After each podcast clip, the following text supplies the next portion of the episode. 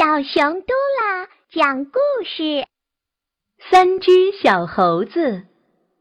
一个晴朗的下午，三只顽皮的小猴子在池塘边的树林里玩皮球。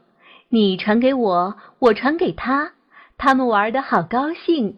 正在这时，一只小猴子没有接稳皮球，皮球在地上一蹦，跳到池塘里去了。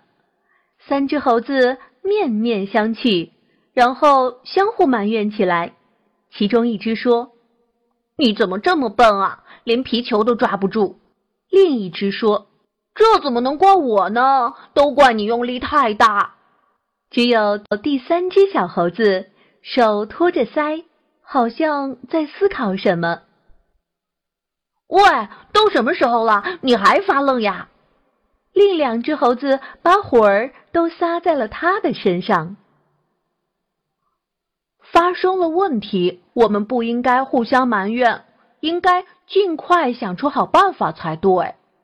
第三只小猴子不慌不忙地说：“那你想出好办法了没有呀？”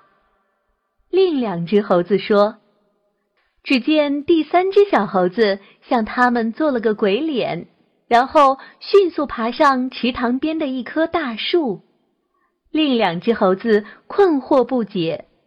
第三只小猴子从大树上折下一根树枝，然后迅速跳下来，跑到池塘边。